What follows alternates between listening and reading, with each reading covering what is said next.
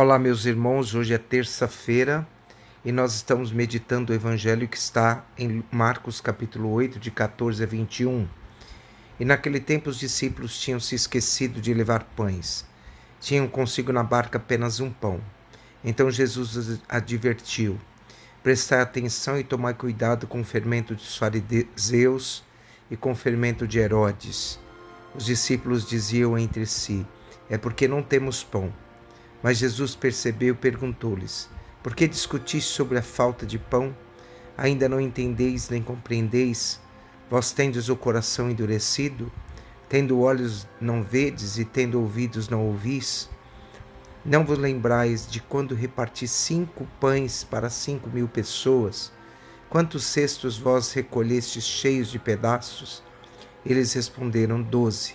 Jesus perguntou: E quando reparti sete pães com quatro mil pessoas. Quantos cestos vós recolheste cheios de pedaços? Eles responderam sete. Jesus disse: E ainda não compreendeis? Bom, meus irmãos e minhas irmãs, a partir de um episódio hoje que nós vemos da falta de pão, né? Jesus vai fazer, falar sobre fazer um discurso. O fermento é um elemento pequeno, simples, humilde, mas ele tem uma capacidade de fazer fermentar para o bem e para o mal toda a massa da farinha de trigo. E ele trabalha silenciosamente, é imperceptível, mas o resultado é bem notável. Então, no Antigo Testamento, a festa da Páscoa ela implicava, entre outras coisas, o rito de comer pães não fermentados. O fermento era considerado como sinal e causa de corrupção. E a Páscoa era a festa da novidade, era a festa da renúncia ao velho, da busca de um Deus que se renova e se revela novo. E no Antigo Testamento, no Novo Testamento, aprofunda este sentido de novidade, vê em Jesus o homem novo diante do homem velho. Na literatura judaica do passado, o fermento se aplicava frequentemente a, a, não, não a qualquer corrupção moral, e sim muito concretamente ao orgulho, à arrogância, à soberba e à hipocrisia. Jesus alerta então a todos os seus seguidores sobre o perigo do orgulho da soberba.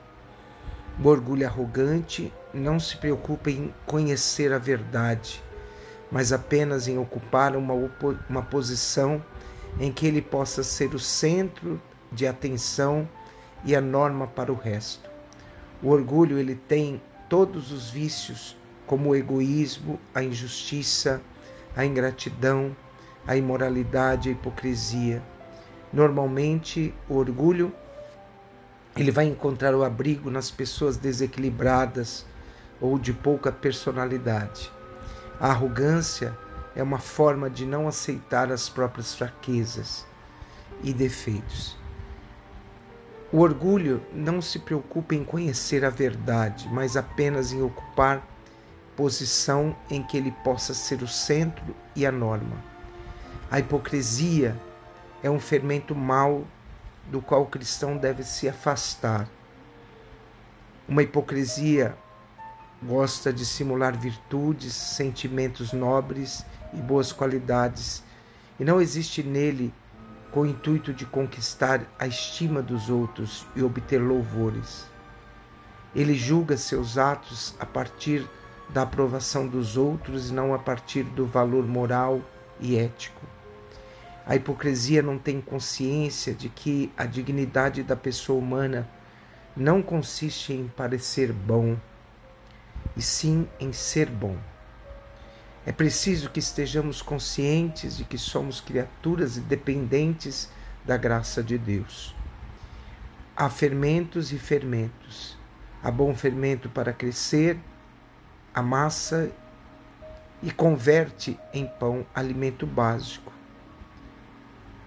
Jesus hoje fala do bom fermento que transforma a massa de trigo em pão saboroso mas o meu fermento estraga a massa e o pão já não será fonte de vida, mas será fonte de enfermidade, de morte. Jesus quer que todos os seus seguidores evitem o fermento dos fariseus, isto é, o orgulho, a arrogância, a soberba e a hipocrisia. Que hoje nós sejamos influenciados pelo próprio Deus, pelo próprio Jesus, para vivermos as nossas nossa obediência profunda à palavra de Deus e que nós sejamos o fermento a ser exemplo na vida de todas as pessoas. Quando dentro de nós, o nosso coração, a fé e amor, tudo se constrói e tudo se leva à plenitude, à salvação. O amor nos torna mais simples. E a simplicidade é o contrário do narcisismo, do exibicionismo, da autossuficiência, da hipocrisia, da pretensão, da duplicidade, da complexidade. A simplicidade é a quietude, ela alegra. A simplicidade, ela vai gerar vida. É nisso que a simplicidade é uma virtude para ser conquistada. Que Deus nos abençoe. Em nome do Pai, do Filho e do Espírito Santo. Amém.